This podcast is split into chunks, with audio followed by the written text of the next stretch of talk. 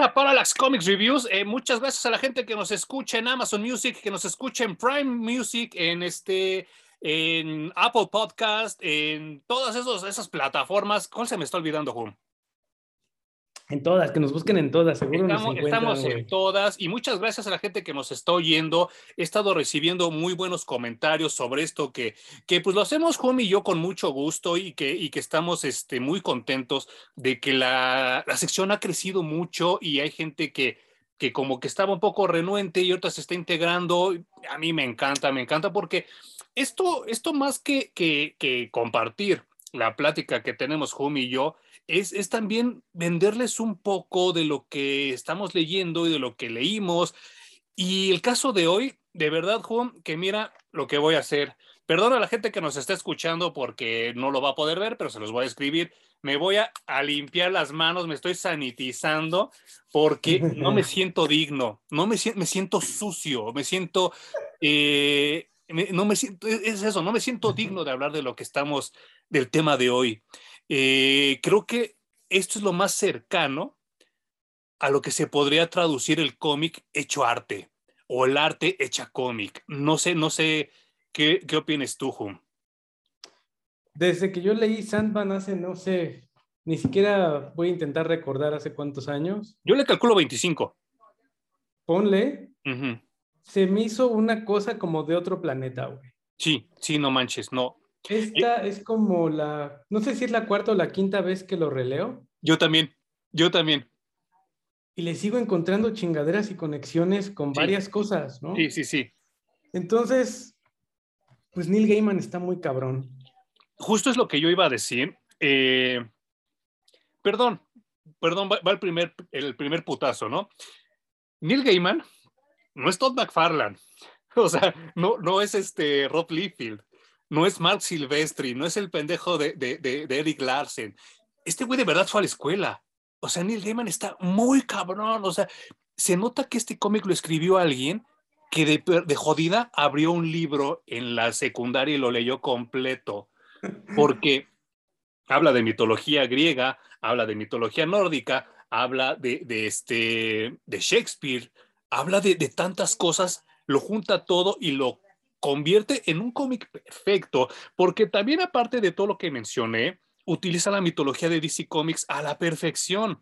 Y entonces estamos hablando de que Neil Gaiman es un güey que fue a la escuela y que sabe lo que habla y que no está sacando cosas a lo pendejo como voy a sacar ahora mi spawn medieval y voy a sacar ahora mi spawn del oeste. No, este cabrón de verdad se ve que estaba enamorado de Shakespeare, por ejemplo. No sé si opinas tú lo mismo, Hum. No sé, tiene mucha pasión por muchas cosas. Seguramente tiene pasión por las letras, por los libros, por la mitología. Eh, igual ves personajes de la Biblia que elfos y que William Shakespeare y que inmortales, eh, asesinos seriales.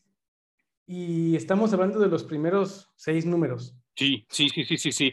Eh, el tema de hoy es Sandman, Preludes and Nocturnes o Preludios y Nocturnos. No sé si está bien traducido Preludios y Nocturnos porque estamos hablando de términos musicales. Yo quisiera que, que, que, alguien que le sepa más o menos a la música eh, me, me, diga realmente la definición de esto, porque el prelude es obviamente pues el preludio que tiene alguna pieza musical, pero el nocturne no sé cómo se traduzca a nivel musical, pero estamos hablando de, de, ondas de música que obviamente yo no entiendo y como lo he dicho muchas veces, me vale madre entender, ¿no? No me interesa. Pero si ustedes le saben, por favor, orientenme porque sí creo que la traducción que yo leí no era la más adecuada, es la de la de Editorial Televisa, que ya hablaré, hizo una edición bastante decente, la traducción creo que no fue lo mejor, pero sí que alguien me explique, por favor, qué significa un nocturne en, un nocturno en, términos musicales. Em, cuando yo iba a la universidad, yo tenía varios compañeros que, que pues éramos los pioneros, que, que, nos atrevíamos a entregar trabajos de cómics, cuando a pesar de que nuestros maestros se burlaban de nosotros y nos decían pendejos y nos decían que qué hacíamos en una escuela de diseños y lo que queríamos era dibujar muñequitos, o sea, ofensas muy cabronas. Entonces conocí a una mujer maravillosa, maravillosa que, que no, le voy a, voy a tratar de mandarle este video porque la aprecio mucho a pesar de que no tengo ya mucho contacto con ella. Se llama Mónica Martínez ella un día llegó, ella es de la cultura, en ese entonces era de esta cultura dark, de esta cultura gótica que apenas estaba como refrescando y me dijo, mira, me gustaría que leyeras este cómic y me prestó Sandman y era de The Doll's House, que creo que es la segunda o la tercera eh, serie de, de Sandman. Obviamente yo no le entendí ni madres, le dije, oye Moni, no sé qué pedo. Y me dice, no, es que sabes qué, yo te lo presté como para que te des un remojón necesito que lo leas completo. Y entonces dije, ah, cabrón, pues sí, conseguí este primer volumen de Preludes and Nocturnes y cuando lo terminé de leer, la vi y le dije, no mames, Mónica, ¿qué, acabas de hacer? O sea, me abriste un pedo muy cabrón en la mente porque hasta ese entonces yo solo había leído horror y superhéroes. Y entonces aquí es horror, más superhéroes, más mitología, más literatura fina, más... O sea, eran tantas cosas que yo me tardé mucho en digerirla. No sé cómo conociste tú a Sandman, Hum. Son de esas cosas que yo quisiera recordar, pero que no me viene a la cabeza. Yo sí empecé en orden, ah. desde, el primerito. Eh, obviamente yo ya lo conocí en forma de compendio porque me parece que era muy de nicho en ese momento, entonces era algo que encontraras en cómic sencillo, ¿no? En su publicación original. Y menos en español. no, olvídate, en español jamás en, tu perra vida. Si tenía suerte, tal vez en traducción de España, ¿no? Pero con mucha suerte y mucho tiempo después de que se publicó la versión gringa. Y yo creo que igual que a ti, me voló tanto la cabeza que después de eso seguí buscando cómics que ya no tuvieran que ver con superhéroes. Y fue difícil repetir esa experiencia porque fue algo tan nuevo y tan impactante. Sí, no manches. Que creo que no he encontrado en ningún lado, ¿eh? O sea, tú te has esforzado estos minutos en intentar compartir lo rico, lo, vasto, lo extenso que es el universo que creó Neil Gaiman en, en Sandman. Y creo que es muy difícil compartirlo. La gente sí tiene que ir y, leerlo porque... Sí, claro. Sí nos quedamos cortos, o sea, pudiéramos decir cosas y cosas y cosas y cosas, pero se nos va a escapar y, no, va, no va a estar tan grande como cuando lo lees, güey. Mientras, mientras estaba yo leyendo, llegó un momento donde me detuve y le tuve que escribir a, a, a Pandy, a la esposa de Poe, y le dije, no mames, Pandy, creo que tienes que leer este cómic y me dices que yo no leo cómics. Le digo, es que este pedo es expresionismo alemán, es un cachito de Burton, es, es, no sé, son tantas cosas que yo creo que te pueden gustar. Y me dijo, no manches, ya me despertaste la curiosidad. Le mando un saludo a, la querida Pandy Maravilla, que aparte de, de, ser este, seguidora del canal y esposa de, de Po, es una, una chica muy, muy culta y muy, este, pues muy estudiada. Y yo creo que estoy seguro que le va a gustar mucho este, este, este cómic. Eh, me voy al otro lado, me voy al otro extremo. Eh, había gente que, los revendía porque decía, es que no le entiendo, es que no sé cuál sea la continuidad, es que no me gustan los dibujos, porque recordemos que en los noventas los dibujantes era como la epítome. Del, del cómic. Y entonces decían, es que no me gustan los dibujos. Y yo decía, no, es que no puedo creer que me estén diciendo eso. Pero en relación a lo que está diciendo Hume, creo que eh, lo, atinó a la perfección lo que a mí me pasó, porque me emocioné tanto con este cómic que yo dije, no mames, todos los cómics para adultos deben ser así, de maduros, de, bien escritos, de bien dibujados. Y entonces me aboqué a leer otras cosas de Dark Horse, de Image y todo, que intentaban ser lo mismo, pero me quedaron a deber mucho. Cabrón, o sea, Sandman no tiene igual en el mundo del cómic no, no vas a encontrar nada con qué compararlo. No, porque eh, muchos puedes comparar The Voice con 100 Bullets, con Los Invisibles, con eh, muchos títulos, ¿no? Que pueden ser equiparables, pero algo que tú digas se parece a Sandman y podemos decir cuál es mejor, cuál es... No existe, güey. No. Em, de entrada, el pobre güey es capturado por unos ocultistas. Estamos hablando ya de Dream, de Sandman. De Sandman, sí. El pobre güey es capturado por unos ocultistas que en realidad querían capturar a la muerte. Ajá. Pero por azares del destino terminan capturando al, o sea, al amo de los sueños, podemos llamarle, ¿no? Sí, sí, sí, sí, sí.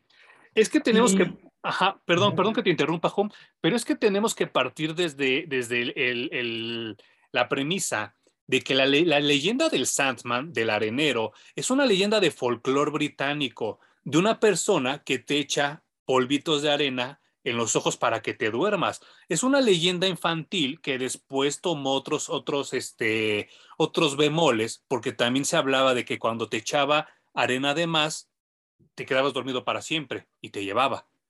Y entonces por eso de ahí viene la leyenda de que cuando dormimos mucho nos salen lagañas porque es la arena que nos avienta el arenero para que, dormamos, para que durmamos bien. Eso es, eso es así como que el, el, prefacio de lo que nos está contando Hum. Sí, bueno, pues por suerte, de hecho lo mencionan en el cómic, ¿no? Por suerte capturaron a Sandman y no a la muerte porque, pues imagínate que la muerte esté capturada y no pueda hacer su chamba, ¿no? Vivimos en un mundo de inmortales. Como lo, retomaron en Paradise X después, Marvel, después de muchos años. Claro. Y yo no sé a ti cómo te pasó, yo nunca me pregunté cómo le iba a hacer DC Comics si ya existía un Sandman en su mitología, ¿no? Y el cómic llegó con la respuesta mucho antes de que yo me lo preguntara. Sí, sí, sí. Neil Gaiman, yo creo que ya tenía todo este universo y muchos de los personajes bien trazados. Resultó que la casa editorial en donde cayó fue, fue DC Comics a través de su sello de Vértigo. Sí. Y tuvo que adaptar ciertas cosas para que estuviera em, John Jones, para que estuviera Sandman, el, superhéroe, para que estuviera John Constantine. por, por, ahí hasta hacen sus cameos pequeños Batman y Superman, ¿no? Ah, sí, yo no me di cuenta. Ahorita me dices.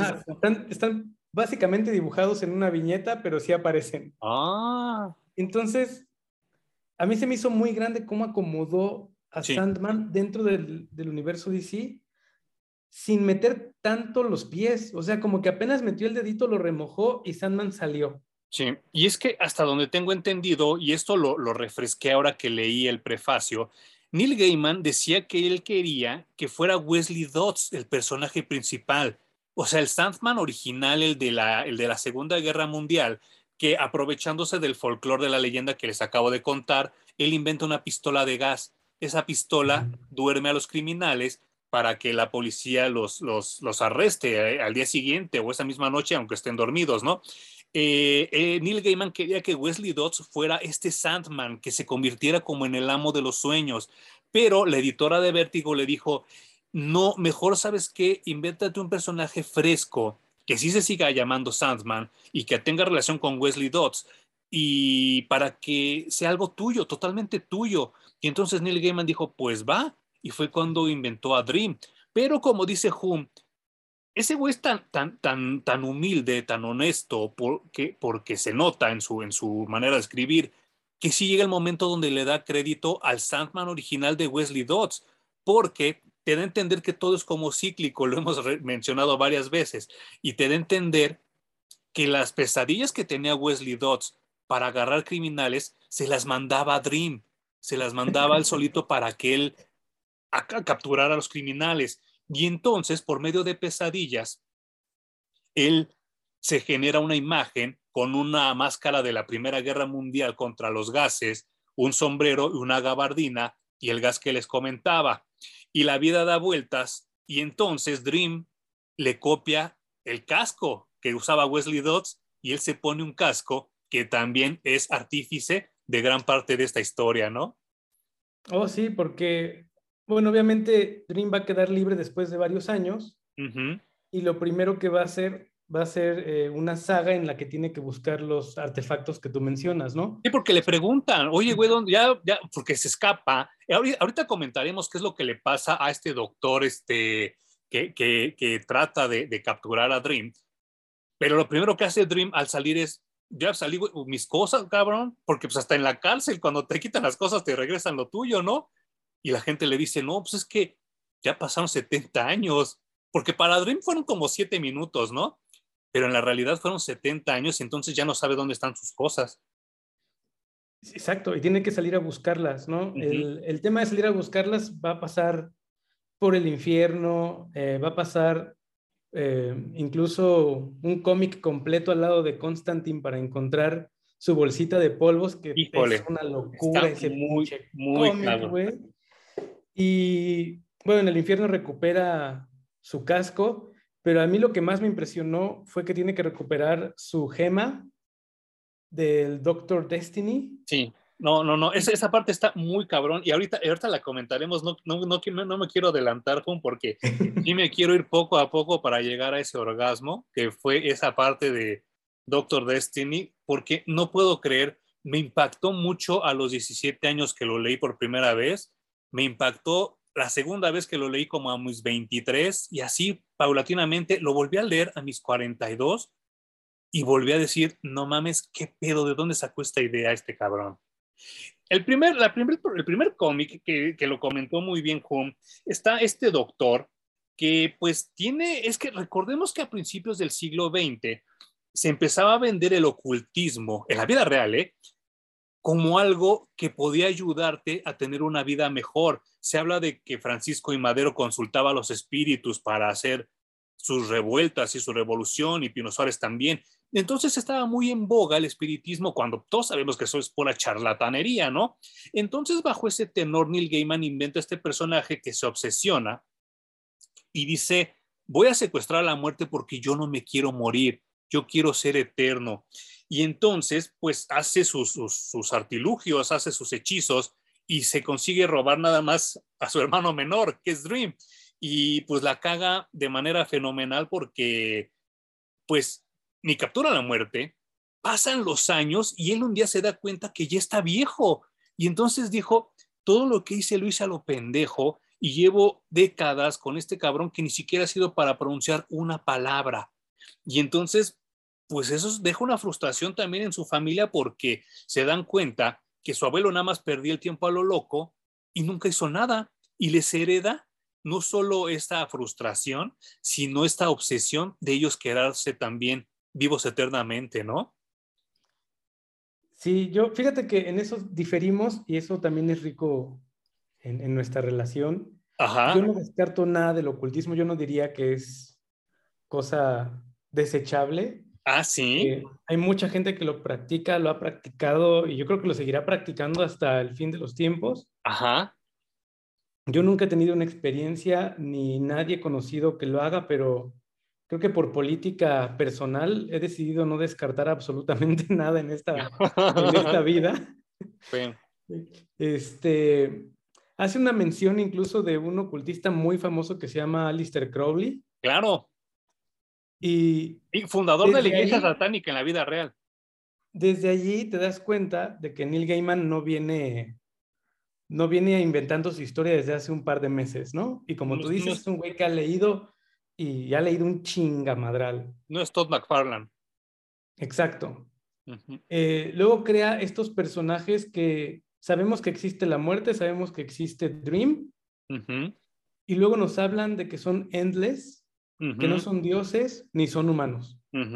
Son algo más, ni siquiera se, esfuerzan en explicarlo. Solo dicen lo que no es y dice que son algo más. Luego ya nos seguiremos enterando de quiénes son los demás Endless. Pero por el momento con estos dos tenemos, güey. Ah, se te desconectó tantito el micrófono. A ver, habla de nuevo, Home. No te oyes. Se frició un poco el Home, pero...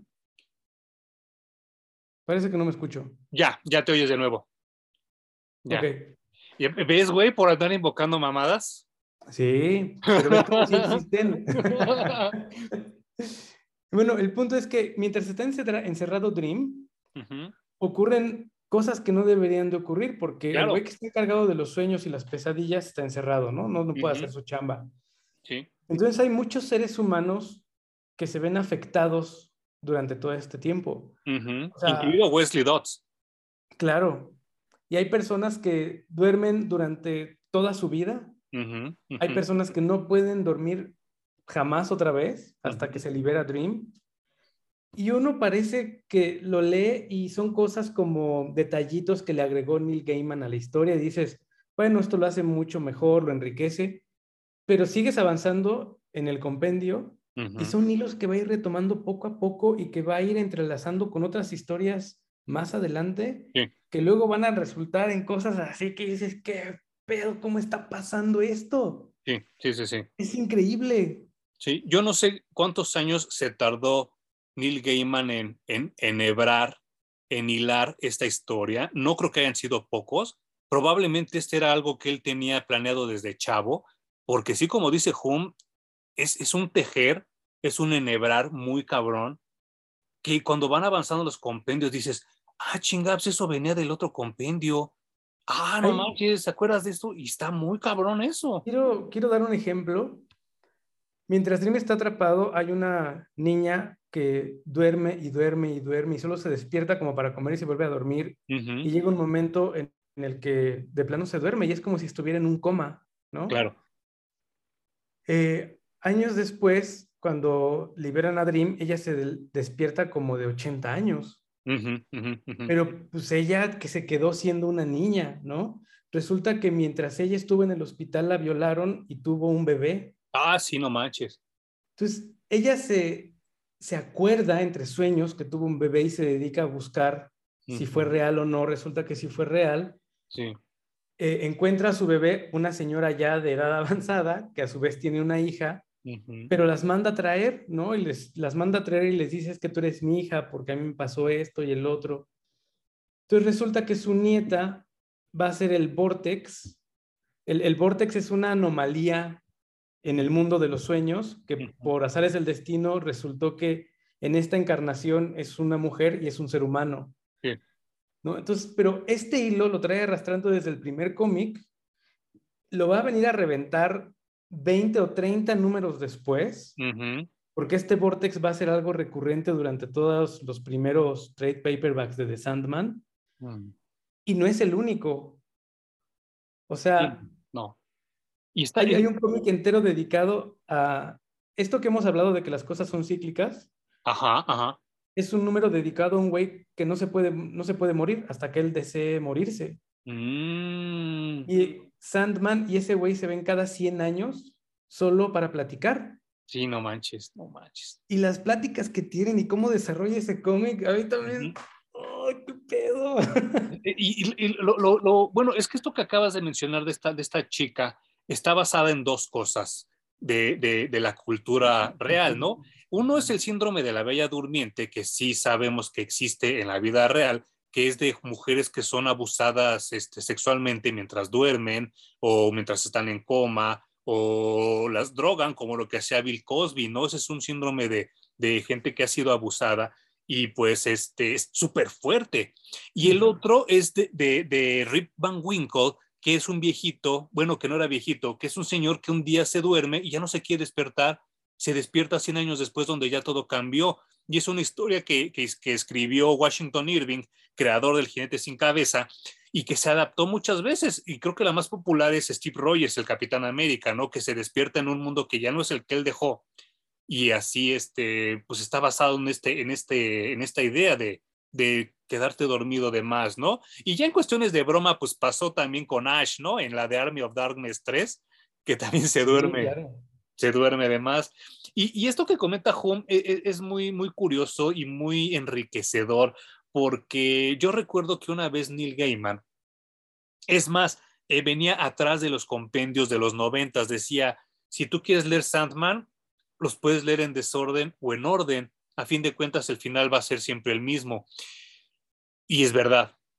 Es, es, como, como muy, muy, muy rico esto, y no he conocido en mi vida un cómic tan redondo. Y yo creo que muchos aspiran a hacer eso, pero como dijo Hume, creo que Sandman son de esos personajes irrepetibles que no te saben igual en otro lugar. Yo, eh, mientras leía, mientras analizaba, mientras digería, le deseaba mucha suerte a la serie de Netflix que viene, porque no va a tener la chamba fácil, ¿eh? No, no manches, con todo y que Neil Gaiman está ahí bien metido, ¿no? Eh, eh, quiero volver a hacer hincapié en esto porque este cómic está repleto de detalles que tienes que estar muy al pendiente. sí, sí, en este número donde está el hombre este que nunca se muere, hay solo una viñeta cuando comienza el cómic en el que Sandman le dice a su hermana muerte, eh, fíjate que la gente de las hadas se me acercó y está planeando dejar este plano para siempre. Ya, cero mención de las hadas, güey. Sigue avanzando este cómic y de pronto conoce a William Shakespeare, ¿no? Ajá. Y esos dos detalles van a venir a explotar ocho números después. Y, lo peor de todo es que, que, yo no sé si, como dices tú, como nos tocó esta época noventera, temprana, donde la onda gótica estaba como que pegando, pegando fuerte y estaba como que siendo algo nuevo, esta, esta como que este backlash de las novelas de Anne Rice, de las novelas de Stephen King, donde lo gótico se ya dejaba de ser algo como como triste para convertirse en algo elegante, por así decirlo. Y a mí me llama mucho la atención porque eh, esta, esta, representación de Death, de la muerte, se me hace tan bonita, se me hace tan guapa ella, se me hace como que tan tierna y representa algo fuertísimo, que es la muerte, ¿no? Y, y en este cómic que mencionas, pues ella tiene que ir a recoger las almas y les tiene que explicar que pues ya se les acabó su tiempo, ¿no? Pero la manera en la que ella está caracterizada como una chica gótica, eh, creo que a mí, a mí, a mí, Emanuel, sí me va a hacer mucha falta ahora en la serie de Netflix porque ya vi que la protagonista es una negra, ¿no? Y dije, oh, no, no, no me hagan esto. Y también creo que pues Dream, este personaje, el arenero, el Sandman, es totalmente Robert Smith de The Cure. Y entonces me va a hacer también falta eso. No sé. A mí, ahora que, que lo reencuentro, me hace mucho ruido que es Robert Smith, que es el cuervo, que es la gabardina de Matrix. Eh, eh, ¿Quién, quién, dijiste antes?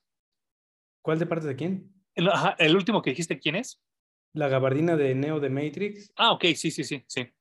Eh, entonces, es el prototipo del, del chico rebelde de los ochentas y los noventas, ¿no?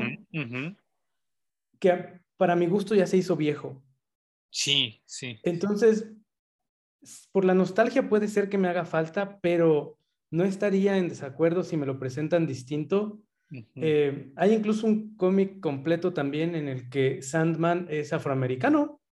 No me acuerdo de ese. Es más, es africano, güey. Literal. Ah, sí, no me acuerdo de ese. Voy a tener que leer todo otra vez, o sea, ya... es que hay un detalle cuando va al infierno que el culero de Etrigan se lo lleva por una parte en donde está una chava negra encerrada y le dice, por favor, ya ah, libérame. Y Sandman le dice, no, no te he perdonado. Ya pasaron cien mil años, pero no te he perdonado. No manches. Pues hay una historia en la que él es... Bueno, te cuentan por qué está encerrada esa morra. No les voy a, a decir nada, vayan a leerlo.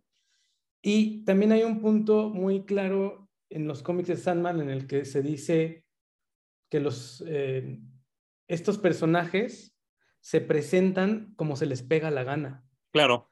O sea, no siempre van a tener la misma forma ni la misma esencia. Y eso también me gusta. Sí, sí, sí, sí.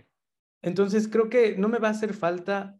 Si hacen a lo mejor 10 minutos del Sandman Robert Smith y 10 minutos de la muerte presentándose como la vimos en el cómic, y luego siguen con los personajes normal, yo no tengo un pedo, güey. Con eso de hecho, agradezco que lo modernicen. Porque también hay que decir que el estilo de dibujo deja mucho que desear. Y a quien yo le he recomendado el cómic, así como Lelo, se enfrenta a ese estilo de dibujo y a ese coloreado viejito y dice, ah, qué hueva, güey. ¿Cómo crees? ¿Cómo pues crees? Es que no es atractivo. Yo ahorita la, edición, y la, voy a mostrar aquí, eh, perdona a la gente que nos está escuchando, yo estoy leí esta edición que es la del 30 aniversario, ya editorial Televisa, tiene una portada bastante bonita, tiene un, barniz a registro en la ilustración principal, en las letras, en la fuente tipográfica y todo eso, pero lo mejor es que viene retocado digitalmente los tonos de color y totalmente autorizado, supervisado por Neil Gaiman. Y ese güey dijo, sí, sí me gusta esto, no, no me gusta el otro, porque sí, Home tiene toda la razón. El primer volumen lo vendí por eso, porque dije, se ve, se ve culero, se ve viejo. Y entonces cuando yo leí que se iba a sacar esta reedición, dije, sí quiero la reedición. Viene mejor papel, viene mejor color, viene mejor tinta, viene mejor todo. Y sí, sí tienes razón, creo que eh, para mucha gente va a ser como un, un turn down, como un, un híjole, un bajón, ¿no? El, el estilo de dibujo, pero yo recuerdo tantas cosas. Ya he mencionado anteriormente la librería Graphics donde yo me iba a leer este, todo este tipo de cosas, que eran los únicos que los traían. Y siento que sí es como un producto de su época, pero también creo que, que sí con este, este levantón digital que le dieron, le ayudaron mucho. Sí, totalmente. Y aún así, al menos los primeros tres o cuatro números, la atmósfera se siente muy pesada. Sí. O sea, gráficamente tú abres una página y es mucho texto, primero. sí. Los dibujos están llenos de líneas y llenos de sombras. Entonces no es, no es una entrada fácil a este mundo. Es como, como que alguien te dice, te voy a recomendar un libro y te avienta el Quijote en la mesa, ¿no? Eh, tienes toda la razón. Verga, güey. Pues mira, espérame. Esto está de, nuevo muy una, de nuevo una disculpa a la gente que nos está oyendo, pero si nos estás viendo en YouTube, estoy mostrando una página. Esta es la página 3 del cómic.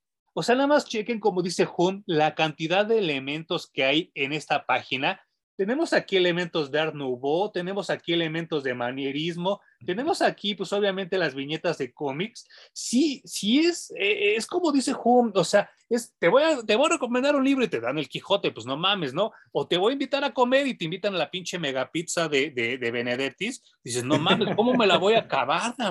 Y sí, sí creo que este, e, este cómic, y perdón, no quiero sonar soberbio, no quiero sonar mamón y, no estoy tratando de decir ni que Hum y yo somos mejor que ustedes, ni mucho menos.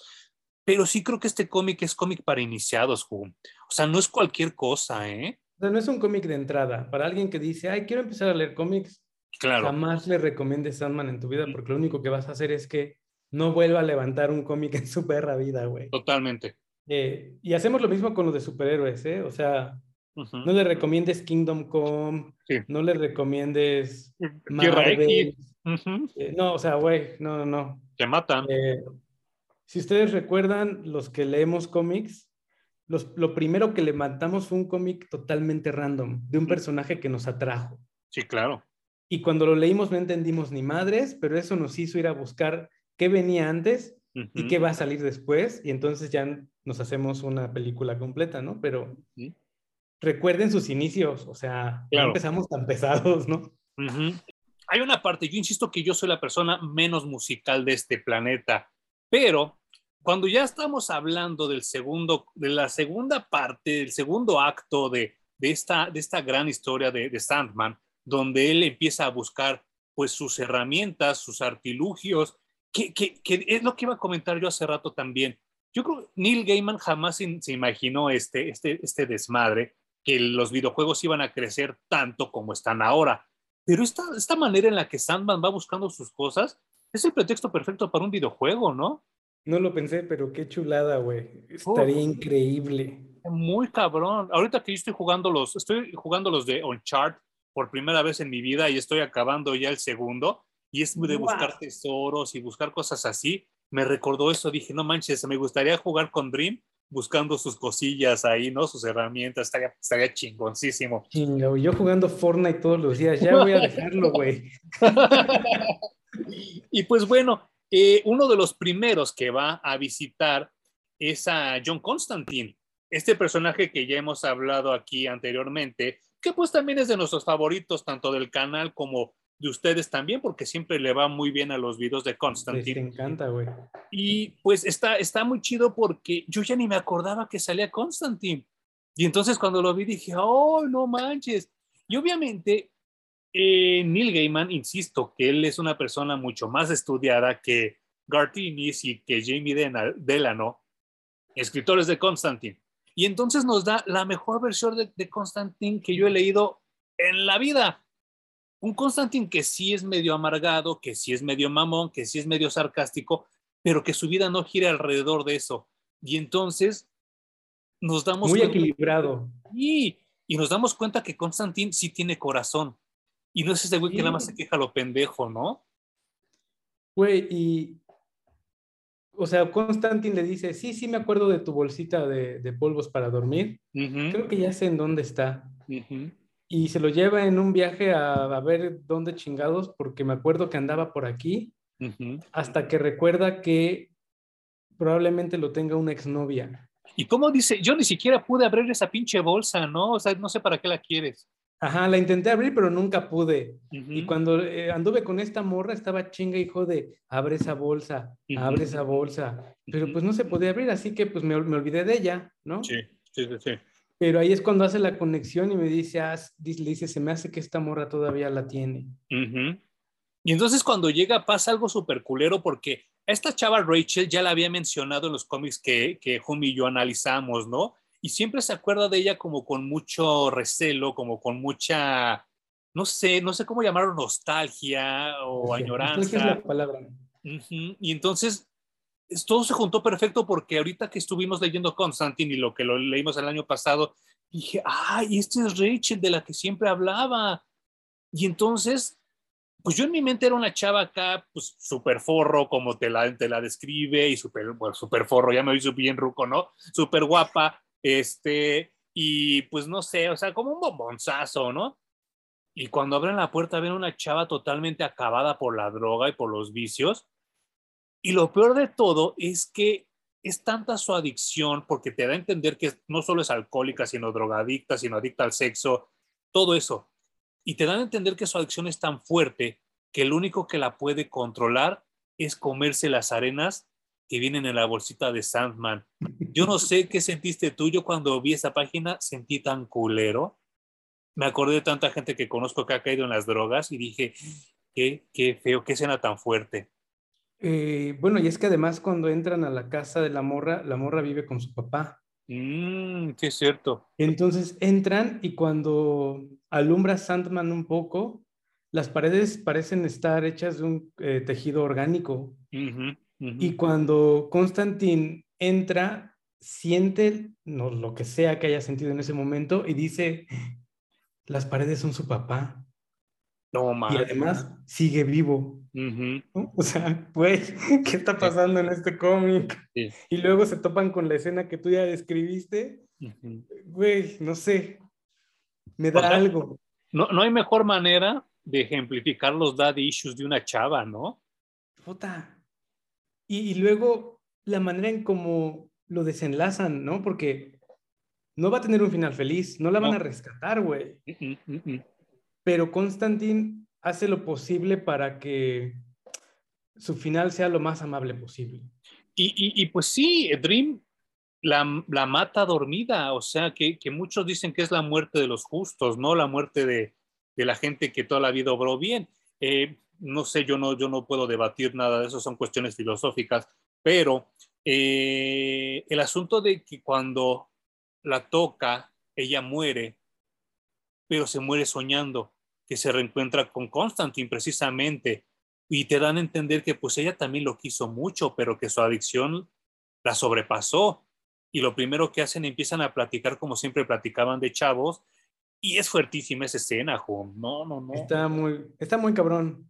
Pero como dices, nos da un Constantine bien redondeado, ¿no? No tirado de un lado o de otro, sino es un personaje mucho mejor construido que lo que hemos estado leyendo de Constantine.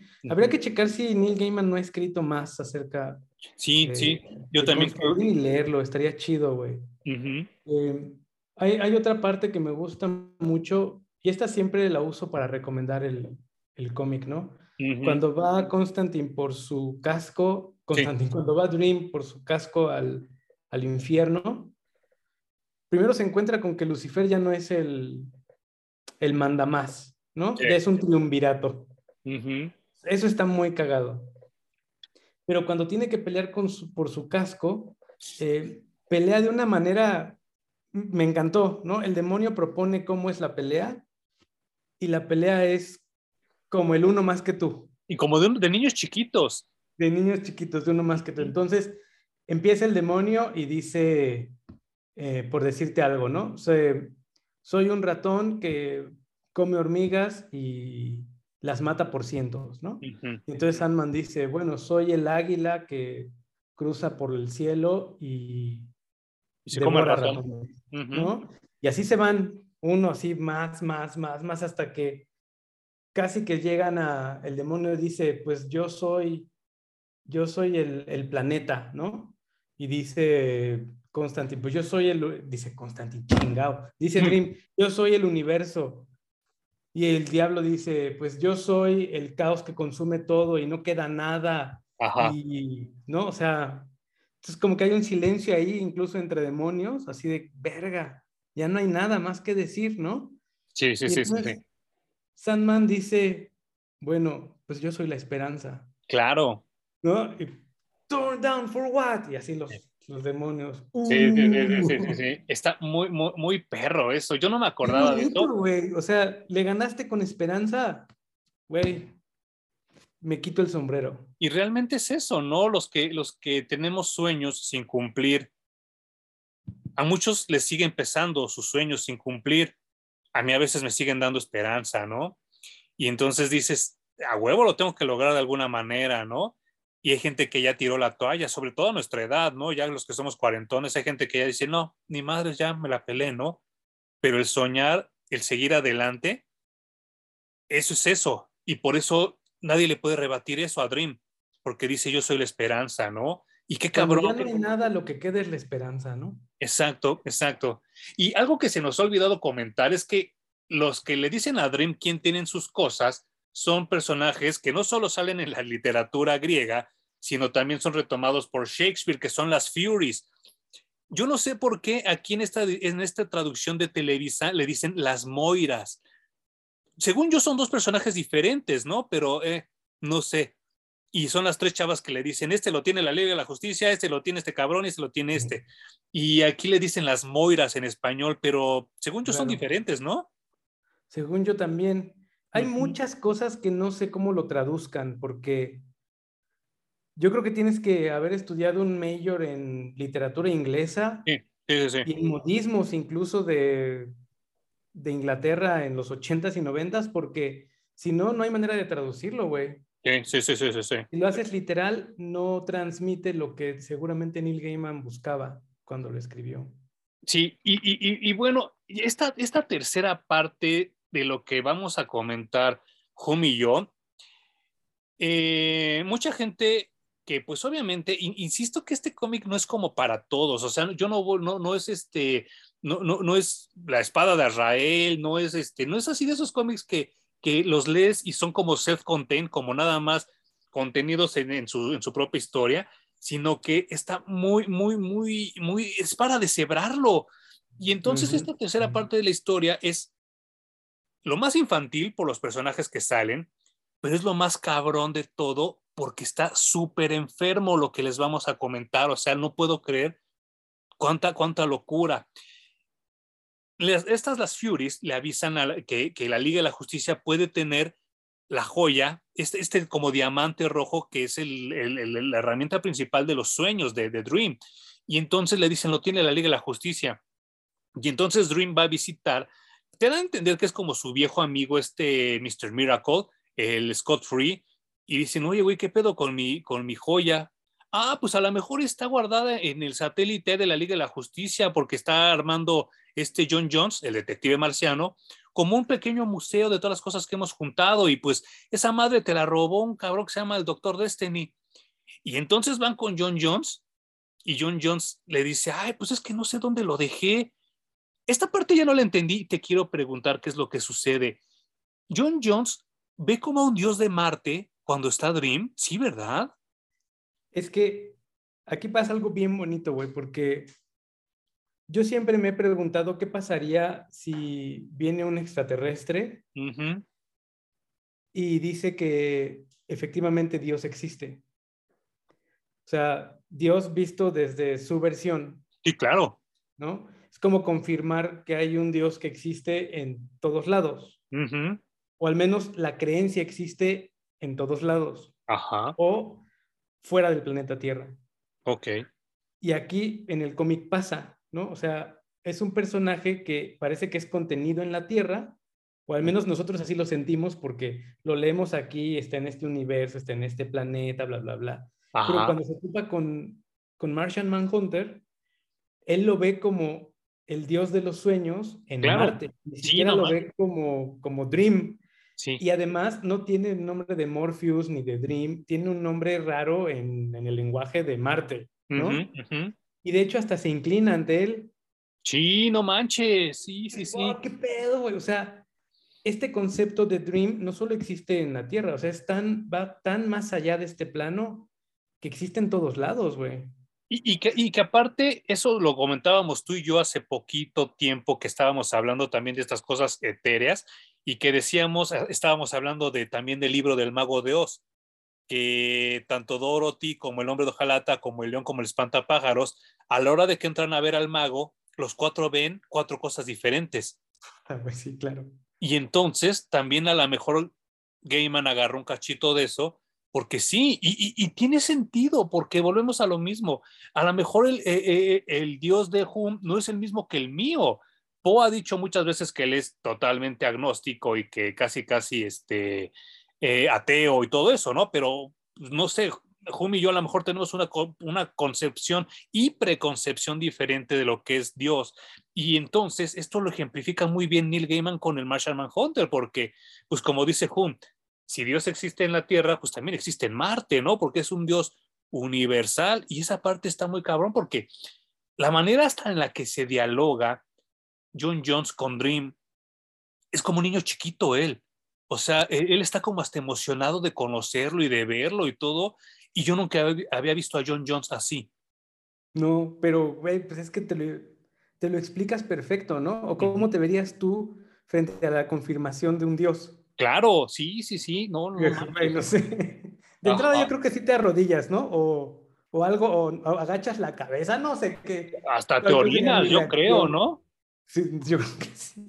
Sí, no. Pero eh, es que volvemos a que está tan bien escrito, güey, que, incluso el dibujo que muchas veces deja mucho que desear, te sale sobrando. O sea, ya está tan bien lo que leíste que vale gorro cómo lo dibujen, lo entendiste perfecto. Sí, sí, sí, sí, sí. Y entonces viene algo muy cabrón porque pues te dan, te dan cachitos, como dijo Hum, de cosas que se van a construir al final. Y te mencionan un, un villano tercerón, quintón de la Liga de la Justicia que se llamaba Doctor Destiny, que no era otra cosa más que Skeletor con un, con un diamante rojo, ¿no? era de los villanos más chafas que tenía la Liga de la Justicia y entonces te dan a entender que él se queda un tiempo este diamante rojo para hacer como que la gente utilizara sus sueños para manipularlos. Aquí se apeló, si hay alguien, y, le pido a los dioses que si hay alguien más grande que yo, que leyó los cómics de la Liga de la Justicia de los 60s y de los 70s, me diga de Doctor Destiny, porque yo no me acuerdo de él y si realmente esos eran sus poderes en esa época, porque yo no me acuerdo. Y entonces te dan a entender que esto es precrisis, que lo que sucede es precrisis, que ese doctor Destiny tenía esos poderes antes de la crisis. Yo no sé, insisto, por favor, si hay alguien más grande que nosotros que nos pueda platicar esto, pues que nos cuente. Te dan a entender que ese güey hizo el desmadre por muchos años pero también se vuelve medio adicto a la piedra y no a la piedra de la cocaína, sino a esta piedra que, es de Sandman, y, pero que también la piedra se empieza a adaptar a él, ¿eh? y que también él ya tiene cierto dominio sobre la piedra. Y cuando llega Sandman con él, oye, güey, mi piedra, ¿cuál piedra, güey? Pues esta que tienes en la mano, esta ahí es mía. Y entonces, pues le dan su primer chingadazo, ¿no? Porque todo lo estaba consiguiendo muy fácil. Y aquí se topa con pared, ¿no?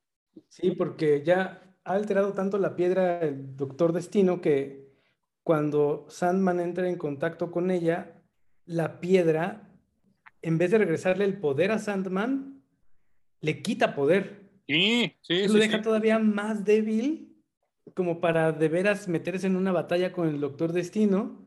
Y, de, y en ese momento justo Sandman desaparece de la historia del cómic porque está tan débil que no puede hacer ni madres. Y lo que sigue es, nos van a contar qué hizo el Doctor Destino ya con su piedra recuperada las siguientes 24 horas. Y son brutales, güey. Que es, es de verdad, a mis 42 años, y con, de esos 42 llevo por lo menos 36 de leer cómics. Este cómic de 24 horas de Sandman, de Preludes and Nocturnes, es el cómic más fuerte que he leído en mi vida, más perturbador que he leído en mi vida, más que toca nervios que he leído en mi vida. No sé si tú opinas lo mismo. Sí, es un, es un cómic difícil, güey. Sí. Es un cómic. Me encanta el medio del cómic porque no te dan todo masticado ni, te van, ni van a hacer todo por ti. Exacto. tú tienes que completar con tu cerebro y con tu imaginación muchas de las cosas que van a ocurrir entre paneles y entre lo que te está narrando de cuadro de diálogo a cuadro de diálogo en el cómic Neil Gaiman. Y creo que eso es mucho más poderoso cuando te pone una pista unida a otra y tu cerebro se encarga de decir qué cosa más asquerosa y tremenda me está contando este cabrón. Sí. Y creo que eso hace muy valioso la manera en la que lo escribió y el medio del cómic. Y, la, ventaja de esto es que, pues yo lo he dicho muchas veces, o sea, para nosotros es como muy, muy fácil criticar las series y decimos, pinche serie culera y pinche adaptación. Y, pues sí, o sea, sí están culeras, pero también tenemos que entender que la televisión y el cine responden a intereses monetarios y que tienen que vender y que tienen que gustar y que tienen que agradar. El cómic no es así. El cómic nada más cuenta una historia y tan tan, si te gusta chido, si no va a chingar a su madre, ¿no? Y entonces yo de verdad, Hum, creo que esta, esta escena, esta, particularmente este cómic, no va a salir en la serie. Yo espero que sí. Eh, es demasiado fuerte. le hago mi carta a Santa Claus de que por favor sí, llegue. Eh, un paralelismo interesante es esta canción de The Piano Man de Billy Joel. Ajá. ¿no? De que narra cómo van entrando los personajes al bar y qué hacen, a qué se dedican las interacciones entre ellos.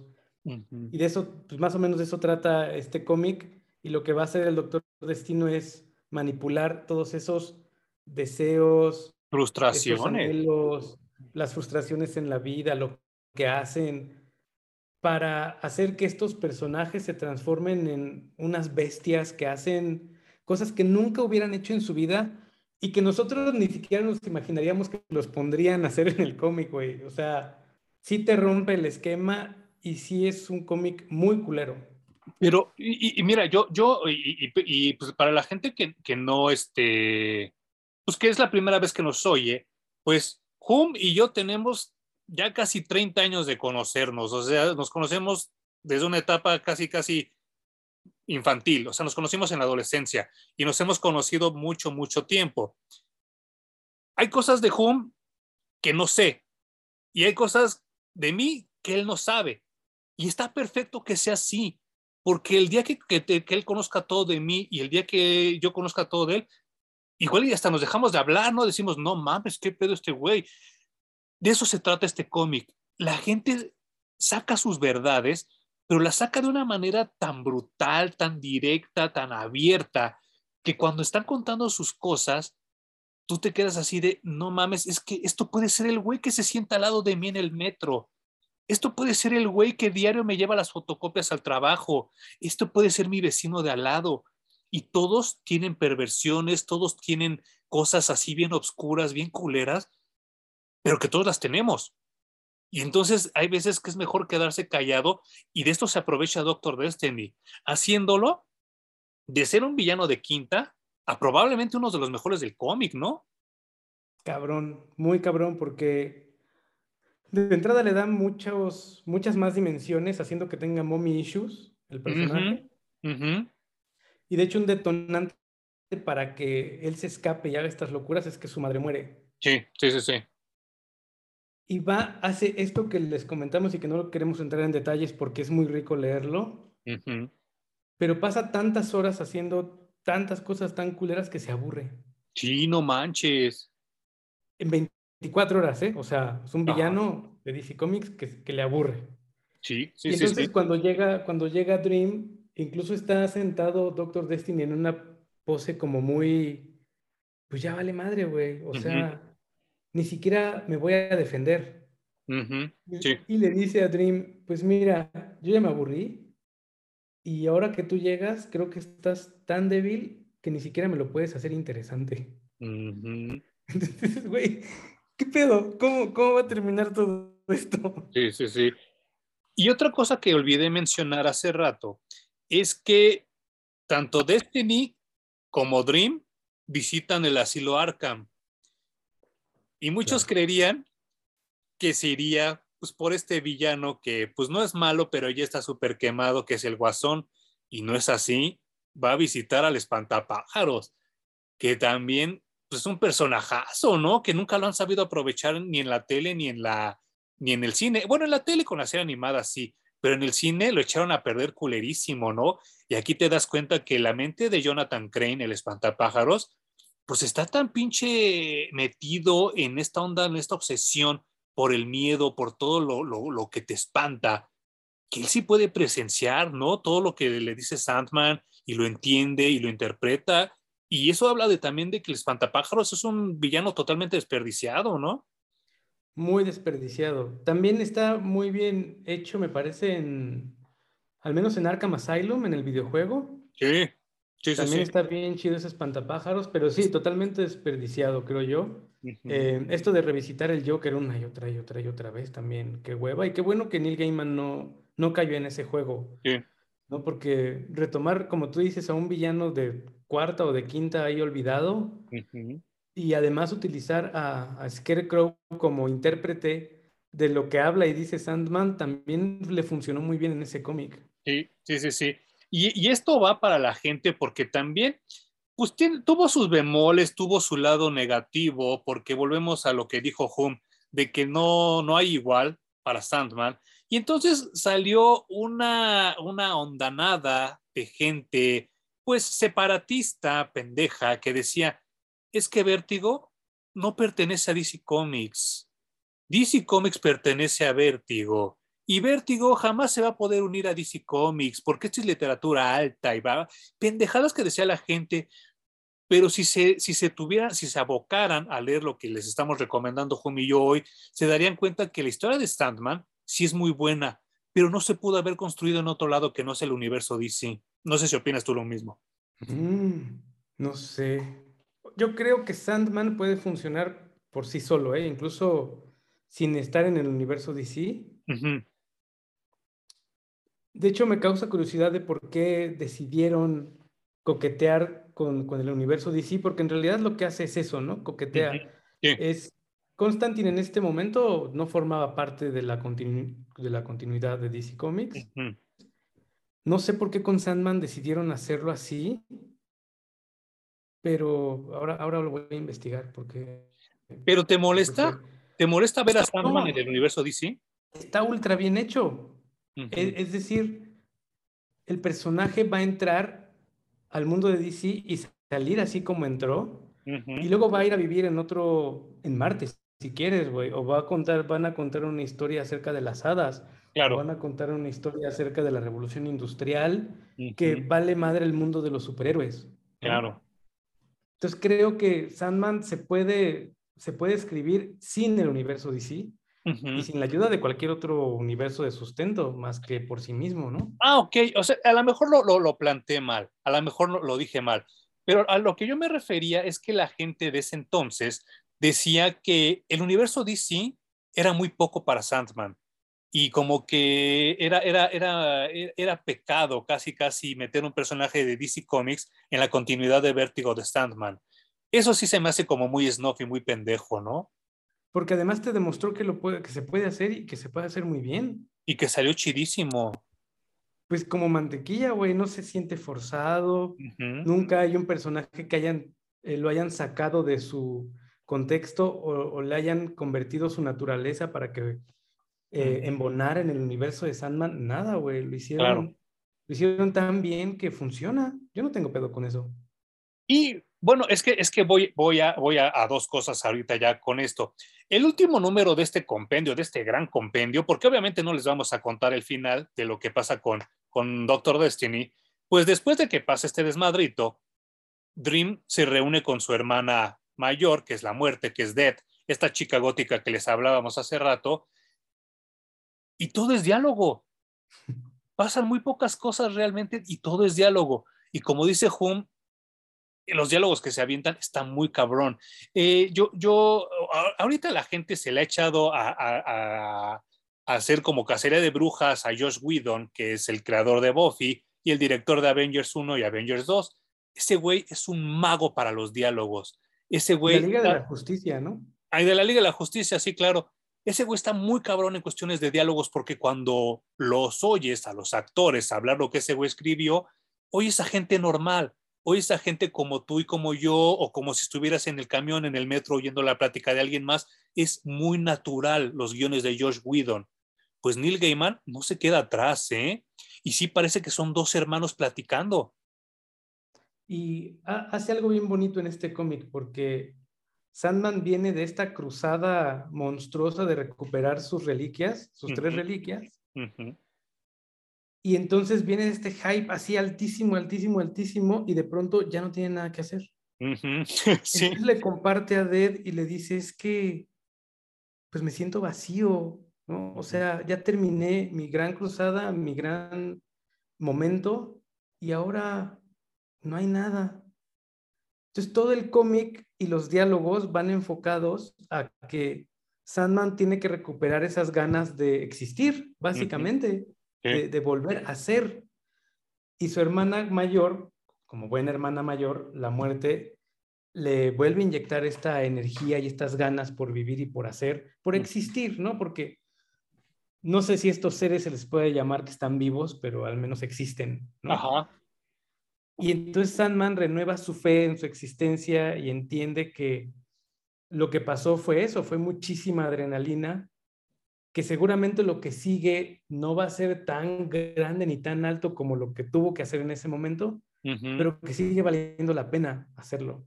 Y, eso nos ha pasado a todos, ¿no? Justo, justo eso te iba a decir. Yo conozco gente que me, que me dice, no mames, me está yendo tan bien que me da miedo que la siguiente semana me vaya mal. Y yo le digo, no mames, deja de decir pendejadas, mejor di que te va a ir bien siempre, cabrón. O sea, toda la vida te va a ir bien. Y hay gente que se autosabotea de esa manera, ¿eh? Solitos se ponen en la cabeza, es que me está yendo tan bien que ya no sé qué pedo, ¿no? Y además hay que entender, en este cómic que les comentaba, donde está el hombre inmortal y que se ven cada 100 años, San Maniel, el güey expresa justamente que la vida son constantes altibajos, es ir y venir, ir y venir, claro. ir y venir. Entonces creo que es bien válido todos estos diálogos que tienen muerte y sueño, para llevarnos al punto de hay que entender que hay momentos muy buenos y luego hay momentos estables y luego hay momentos malos y luego momentos estables y luego muy buenos. No se puede ir por la vida siempre yéndome bien. ni la economía puede crecer constantemente hasta el infinito. También tiene que haber ajustes todo el tiempo, ¿no? Nada en la vida es lineal pues hay momentos muy chingones que se sienten muy bien en la vida, pero no nos podemos quedar allí para siempre. O sea, tenemos que regresar a un equilibrio o a bajar, ¿no? Pero todo es parte de, y, hay que entenderlo así. Entonces creo que Neil Gaiman se vuelve uno de estos escritores que han tenido tiempo de ver hacia adentro, de filosofar acerca de la vida y de decir, lo voy a plasmar aquí con mis personajes y, güey, le queda de ensueño. Y fíjate que, que ahorita estoy, es que mi pregunta iba en función en esto. Una de las 78.422 veces que se ha muerto Lex Luthor, hay una vez donde esta muerte va por él, ¿te acuerdas? Ah, sí, claro, hay un cómic completo en eso, sí. Y entonces, ya no me acuerdo de, qué de cómo, cómo acababa ese cómic, pero era parecido a esto que me estás diciendo, ¿no? O sea, como que también, así como si fuera como de Scrooge, la muerte le enseña a Lex Luthor todas las cosas buenas y malas que hizo, ¿no? Y también se me hizo como una gran incursión de, de este personaje en el universo, pues no sé si llamarlo principal de DC en ese entonces. Claro. Lo voy a tener que volver a leer porque tampoco recuerdo completamente de qué va. ¿De qué va, mi hermano? ¿De qué va esa vaina? Toda vaina. Sí, como, decimos, estos personajes son tan grandes que no están contenidos en el universo DC. O sea, de pronto pasan por aquí y luego se van y hacen su desmadre en otro lado, ¿no? En su mismo reino incluso, ¿no? Porque al menos que yo recuerde, no hay ningún personaje que haya incursionado dentro del universo del sueño de Sandman, ¿no? Donde tenemos estos personajes de Caín y Abel. Ajá. Sí, sí, sí. Y también está bien chido mencionar eso, Lucien, que es el que le lleva la biblioteca completa al reino de los sueños. O sea, hay una cantidad de personajes ahí que, que, son de segunda y de tercera que también están bien chingones y que no mencionamos, pero que van a tener que descubrirlos Sí, no, es que, es que de verdad, yo creo que ahorita me voy a abocar a buscar los cómics que me faltan. Yo me quedé en que eran nueve, pero ahora que estoy revisando la parte de atrás de este de editorial Televisa, pues hubo unos que nunca leí como Overture, que también ha de tener que cinco años, seis años, es muy reciente, ¿verdad? Overture. Yo creo que ya no tanto, ¿eh? Yo creo que ya tiene un poco más. Ah, sí. Y hay otro que se llama eh, Eternal Nights, y Dream Hunters que cuando yo leí la primera vez no existían y son cosas que se han ido agregando y si ya están aprobadas por Neil Gaiman, quiere decir que sí están buenas, ¿no? Y hay un nuevo volumen que ya, no sé si siga publicándose, pero ya tiene más de 20 números. Ah, sí. Y mm. también está re bueno. Bueno, yo leí el, digamos, la primera, el primer arco, la primer, el primer story arco, como quieran llamarle. Y también está re bueno ya no lo escribe Neil Gaiman, pero está supervisado por él.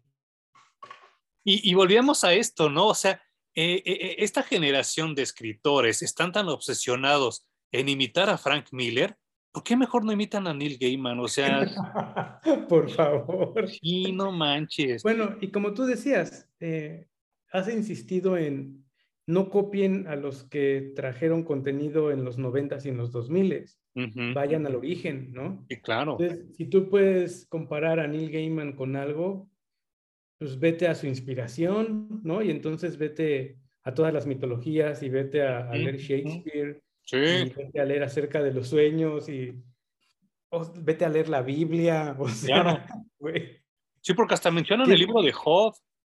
Sí, no, e, e, es que este universo que creó este cabrón toca casi todo. Y seguramente si lo hubiera escrito ahora en los 2020 tocaría cosas nuevas como la física cuántica, los multiversos y las pendejadas a las que ya nos están acostumbrando. Yo creo que vale mucho la pena leerlo.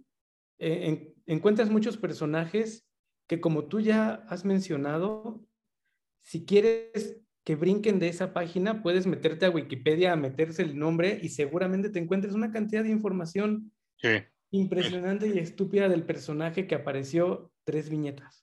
Sí, no manches, sí, sí, sí. Y, lo, no, sé, eh, esto yo lo he discutido con Home fuera de cámaras muchas veces y con esta, con esta pregunta voy a tratar de, acabarme el tiempo que nos queda antes del, del comercial.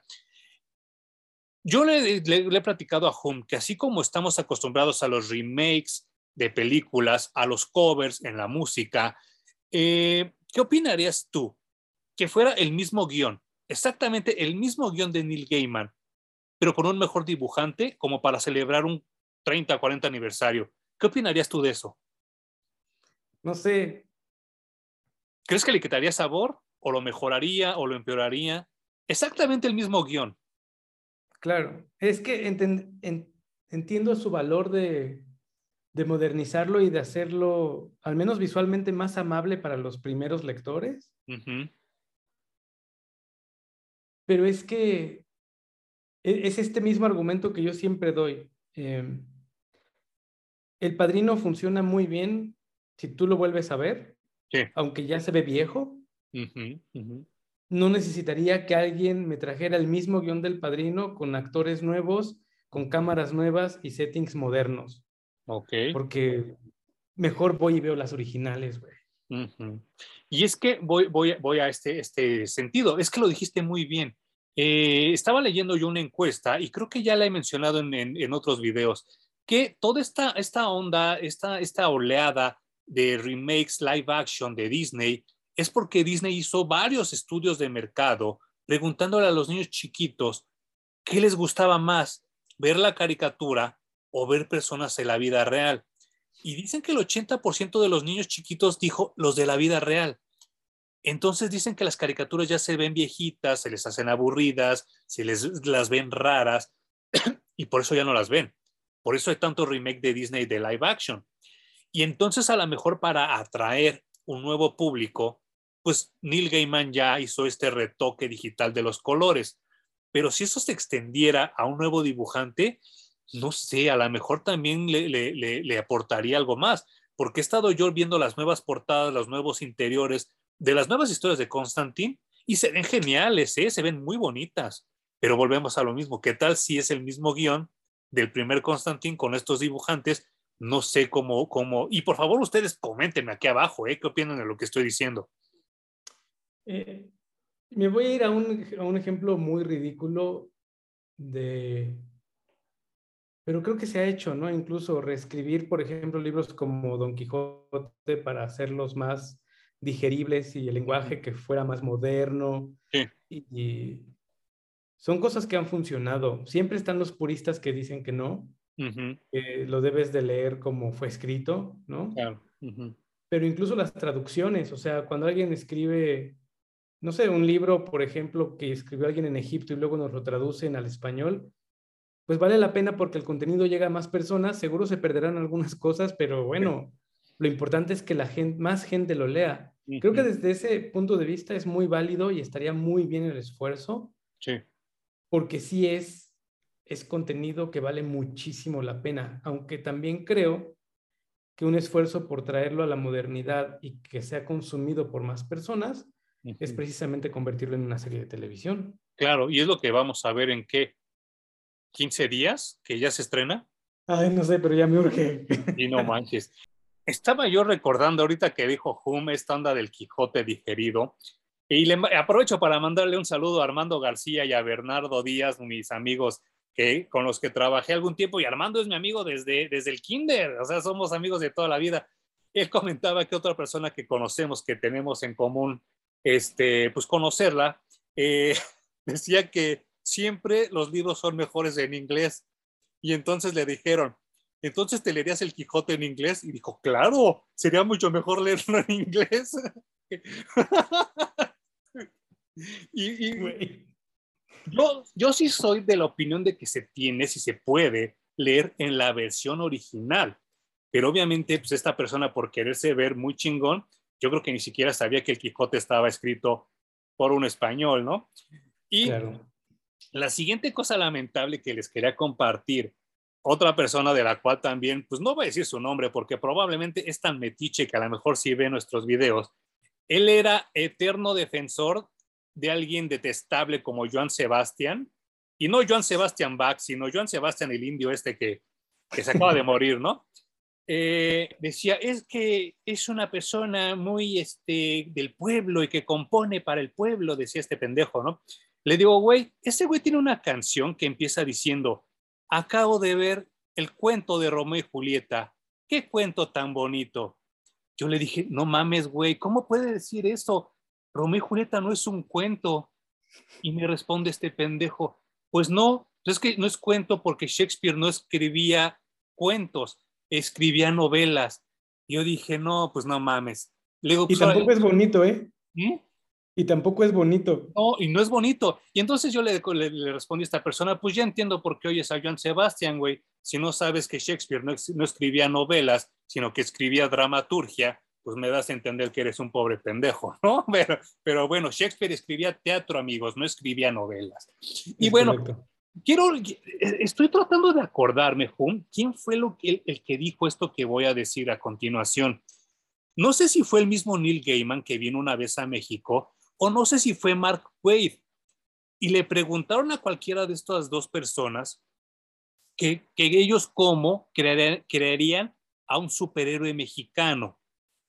Y le respondió esta persona, insisto, no, fue, no, no sé si fue Neil Gaiman o Mark Wade, le dijo, es que yo no, yo no sé por qué con tantas leyendas tan bonitas que tienen ustedes como mexicanos, que no tienen nada que ver con el prehispánico, ustedes se aferran en crear un superhéroe mexicano. Dice, ustedes podrían crear un cómic como el de Sandman con tantas leyendas que tienen en México y no lo hacen. Cuando dijo eso dije, qué vergüenza, ¿no? Pena ajena por el que hizo la pregunta y pena ajena que nos dieran esa respuesta, ¿no? Pues creo que sí refleja la realidad porque nosotros no hemos sido capaces de crear al menos ese tipo de personajes. Siempre tiene que venir alguien de fuera para, para crear algo de calidad con nuestras leyendas, con nuestras historias, con nuestros personajes.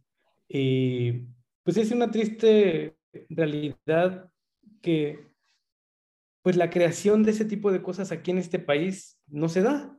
No, no. sé porque no es algo que yo haya pensado ni que haya discutido con nadie, solo sé que no se da.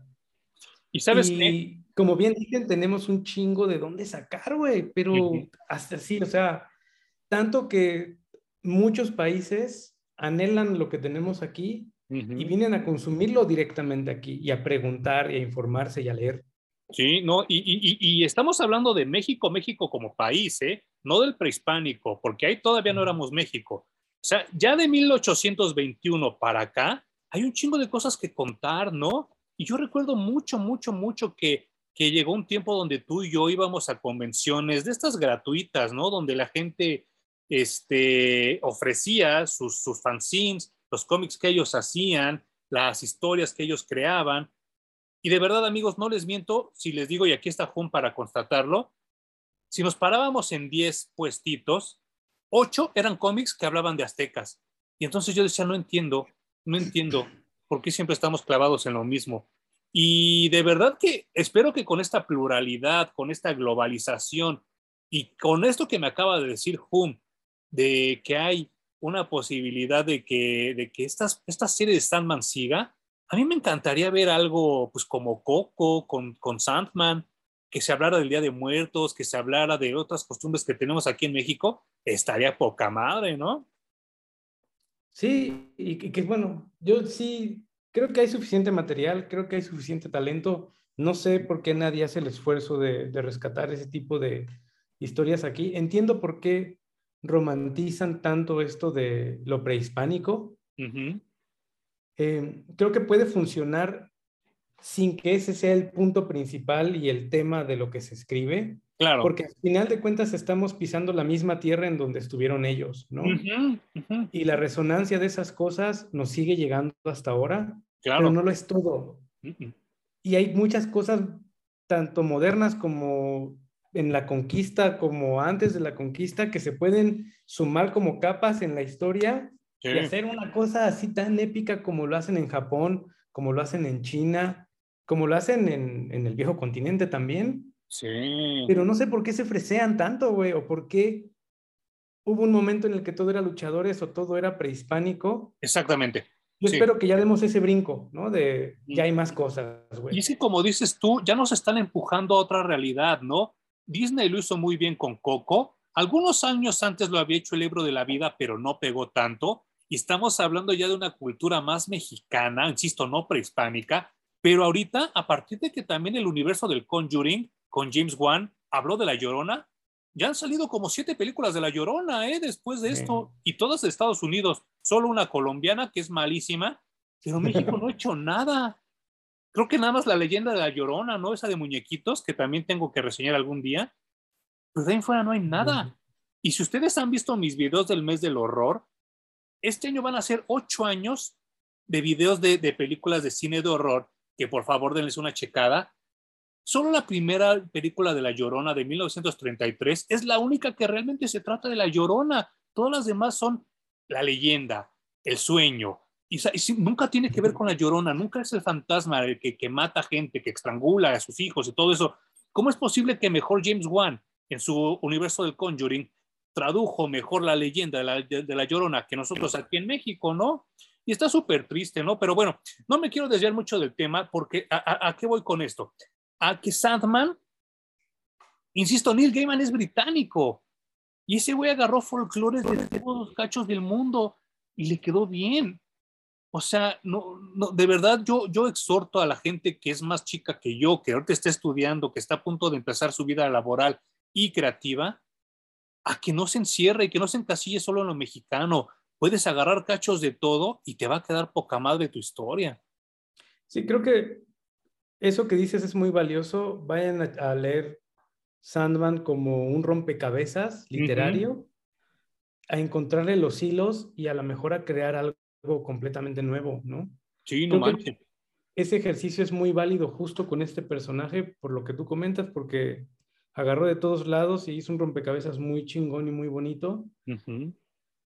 Y se siente que el güey no fue escribiendo al paso todo, sino que sabía perfectamente dónde empezaba su historia, dónde terminaba y por dónde iba a transcurrir, qué puntos quería tocar.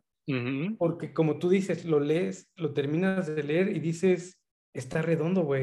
Ni siquiera necesito que me den más. Obviamente hubo más porque fue tan exitoso que... Claro. Pues, güey, la gente cuando, o las compañías, cuando crean algo tan exitoso, lo que ven es billete y dicen, se tiene que seguir sacando aunque sea algo más. Y lana es lana. Hay mucho más de lo que nosotros leímos originalmente de Sandman, ¿no? Sí, no, lana es lana, a todos nos gusta el dinero, ¿no? Y, y, y este, y pues si se vendía, estaba poca madre. Y es más, no me acuerdo si es el de Eternal Nights o el de Dream Hunters. Hay uno que está dibujado por Yoshitaka a mano y se ven muy cabrón esas ilustraciones, ¿eh?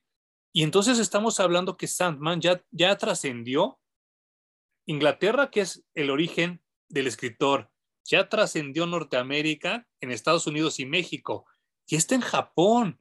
Ya hay alguien de Japón que lo leyó y dijo, esto está muy cabrón y lo está dibujando. Y Yoshitaka Amano, por si ustedes no lo conocen, es el creador este de Vampire Hunter D, que él dibuja como con acuarelas y se ve todo muy bonito. Bueno, a mí me gusta mucho su estilo. Y Yoshitaka Amano, si ustedes quieren como, como aterrizar un poco más o menos de lo que les estoy hablando, su estilo está entre Tim Burton y Remedios Varo.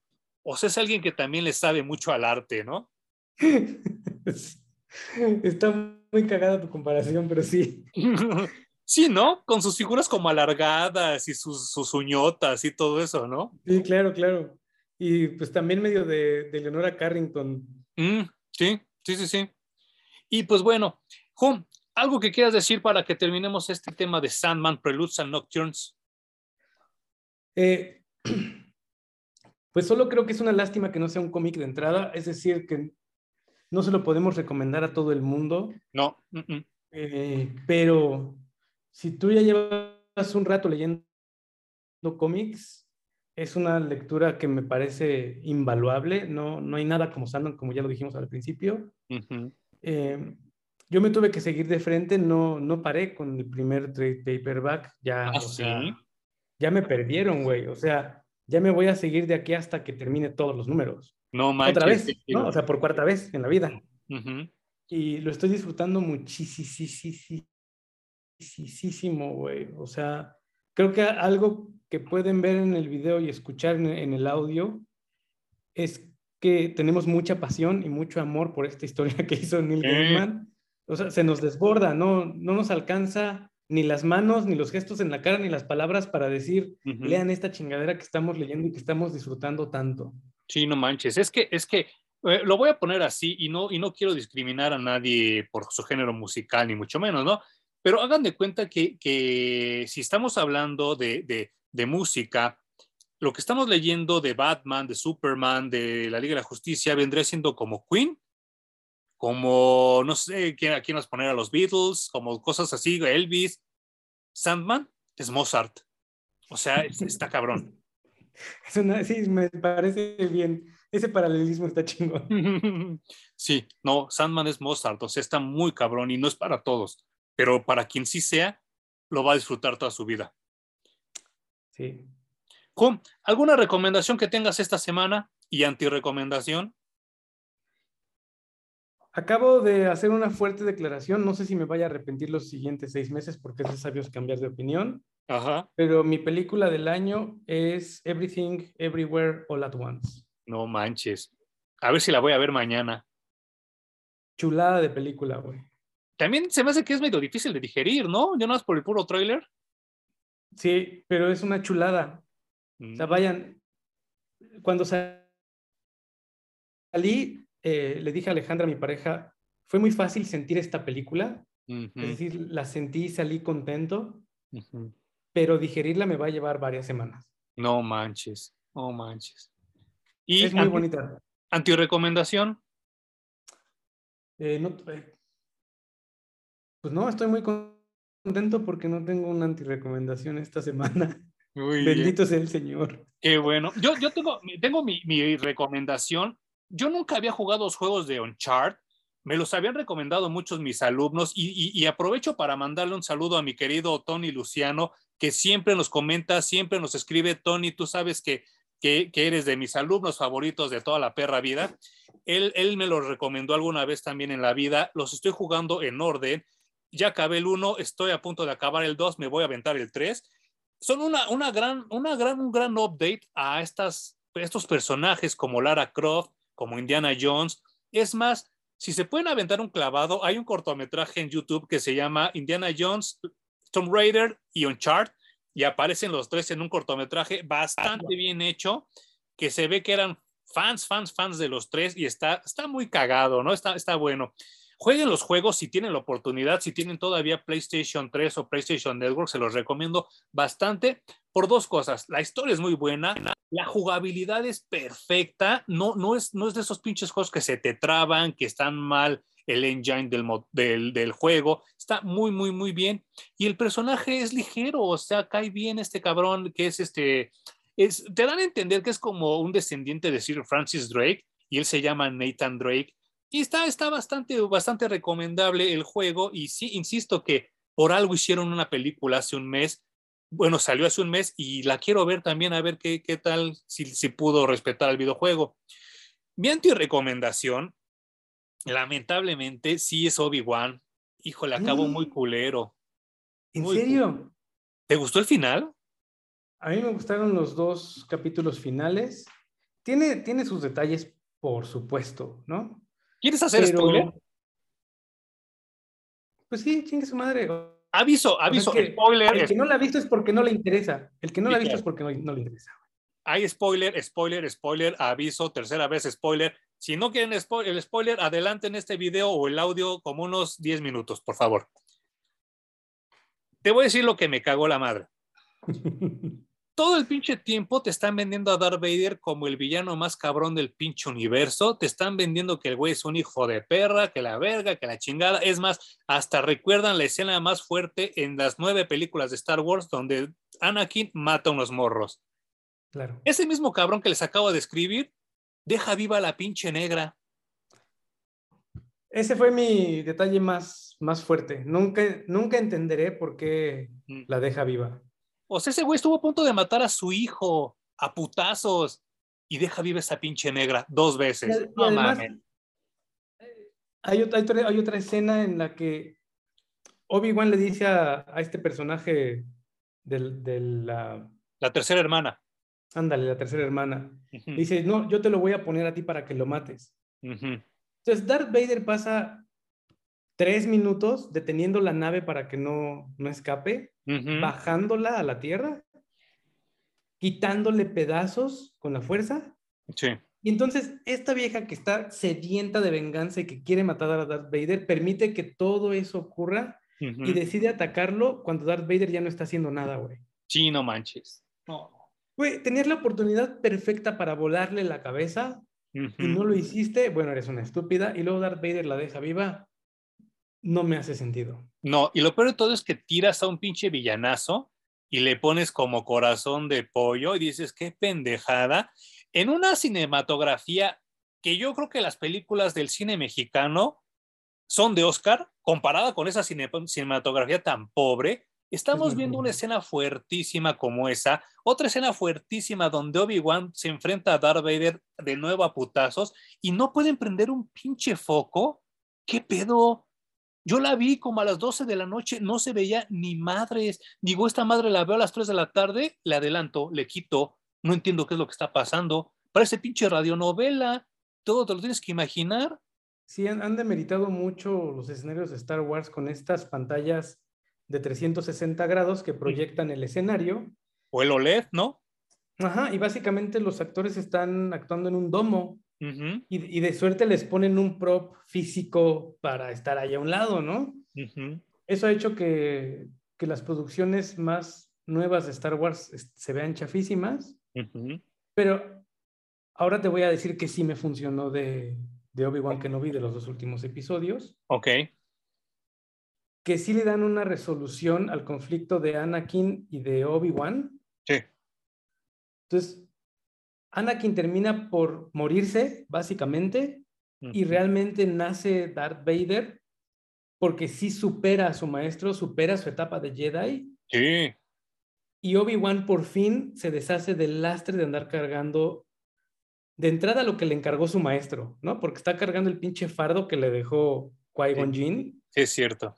Y luego está cargando el lastre de haberla cagado, pero se da cuenta de que no es su culpa y que él hizo lo mejor que pudo. Entonces, creo que esa resolución en la que chocan otra vez esos, dos mundos para poder darse un cierre y entonces ya ir a escribir cada quien su historia sin traer cargando lo anterior, fue lo que me funcionó de, esos dos últimos episodios de Obi-Wan Kenobi. Y, y, y sabes qué, eh, bueno, le recomendé a Hum echarse este, la trilogía de los muchachos perdidos, no sé si ya la, la, la pudo ver. Completa. Ah, sí, ¿qué te pareció? Creo que podríamos pasar otra media hora hablando de los muchachos perdidos, güey. Es que, sí, lo quiero hacer, sí lo quiero hacer, pero es que en la segunda parte hay una escena post créditos donde sale un personaje que en la vida real se parece mucho a lo que pasó en su personaje de, los muchachos perdidos. Claro. Y entonces aquí me funciona mucho y voy a decir algo bien culero, pero, pero lo digo en, afán de la reseña y en afán de, del arte como tal, ¿no? A Hayden Christensen le fue muy mal en la vida después de ser Anakin Skywalker.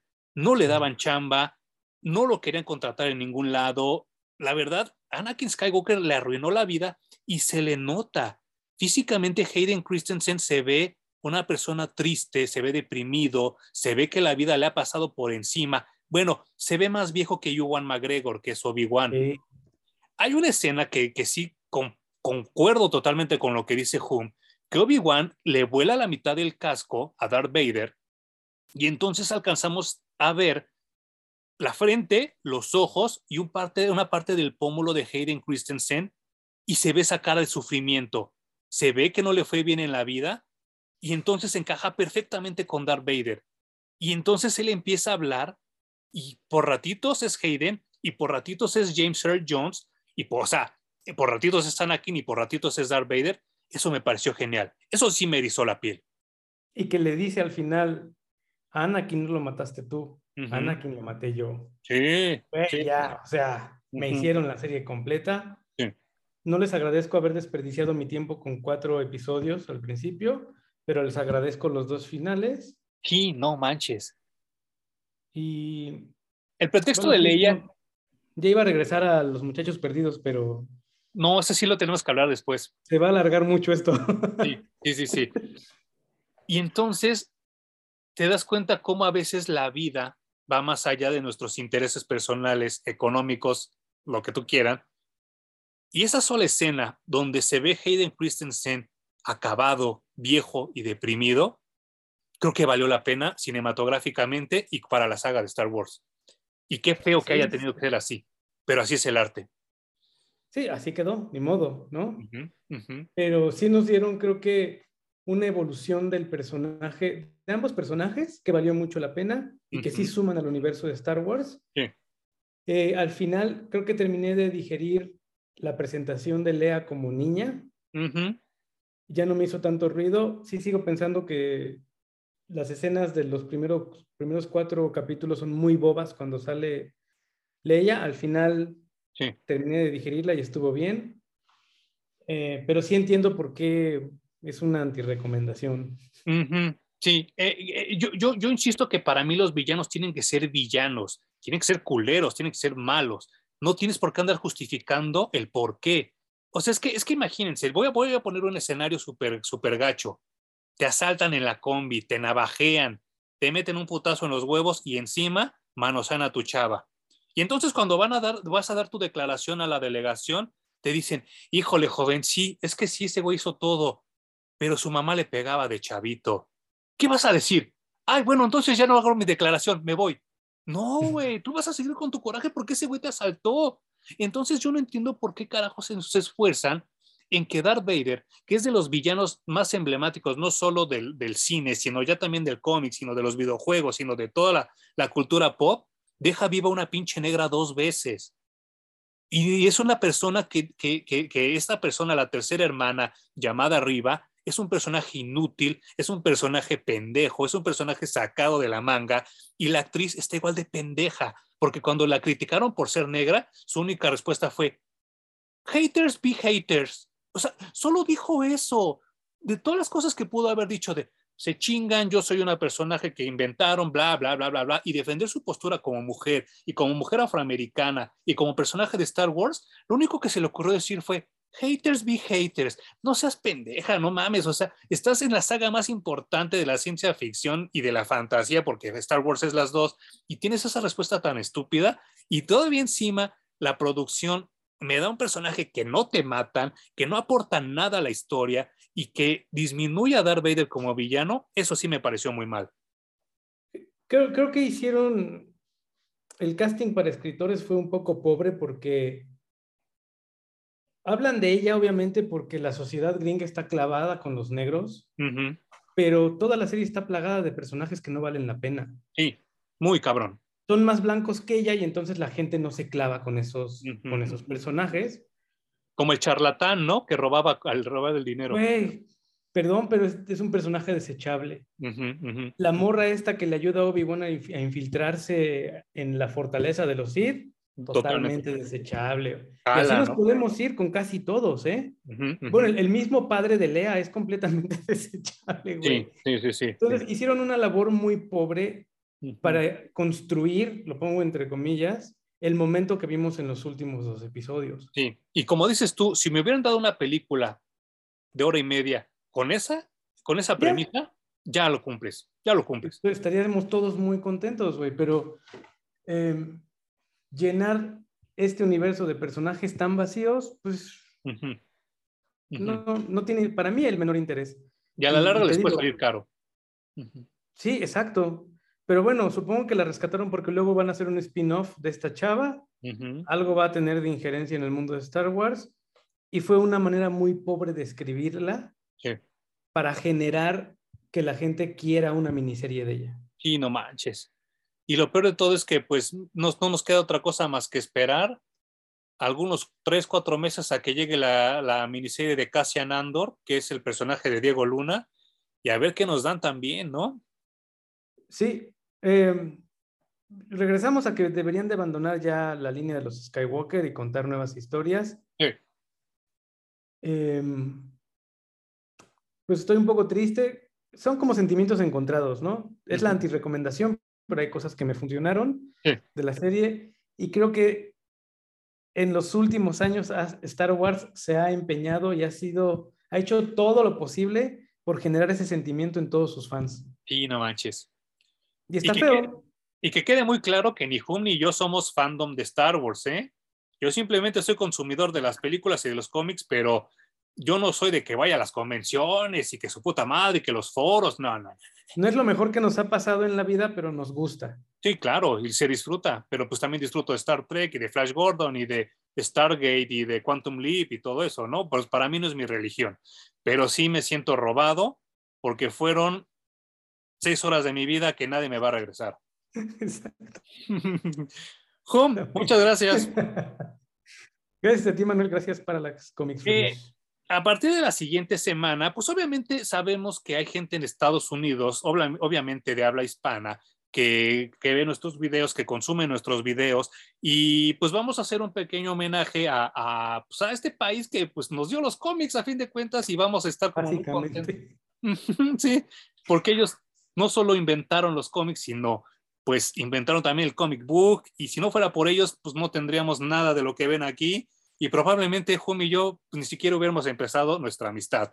Así que vamos a hacer como un pequeño homenaje a, a, esta onda patriótica de Estados Unidos y vamos a hablar de tres cómics que escogimos, así como para celebrar el 4 de julio, Día de la Independencia de Estados Unidos. Y pues espero lo disfruten también porque dos ya los leímos de chavos y ahorita los vamos a releer.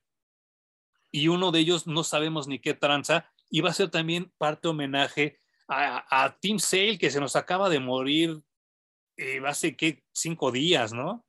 Hace poquito, sí. Y sí, hizo muy buenos cómics. Yo me obsesioné por mucho tiempo con, su estilo. ¿no? Hicieron una muy buena mancuerna y sacaron unas historias increíbles. He de decir que es un Superman que no me encanta, el de Tim Sale. Ajá. Pero todo lo demás que hizo después de eso me encantó. Sí, no manches. ¿Cuál leíste tú? ¿Kryptonite o Superman for All Seasons? For All Seasons. Mm, Kryptonite yo también lo tengo, pero no lo he leído. A ver si también luego lo, lo leemos. Sí, estaría bien. Mm. Y pues sí, eh, yo me obsesioné y lo comentaré en su momento con el arte que hacía Tim Sale, a mí se me hacía algo fresco, se me hacía algo bonito. Estaba viendo yo a Jackson Pollock, estaba viendo yo a Picasso en el cómic y no, y descanse en paz Tim Sale, se le va a extrañar mucho. Sí, que es una lástima. Pero bueno, es la vida. Así es la vida. Juan, muchas gracias por esta plática tan enriquecedora y muchas gracias a la gente que nos oye y que nos ve. Y nos vemos la siguiente semana en Parallax Comics Reviews.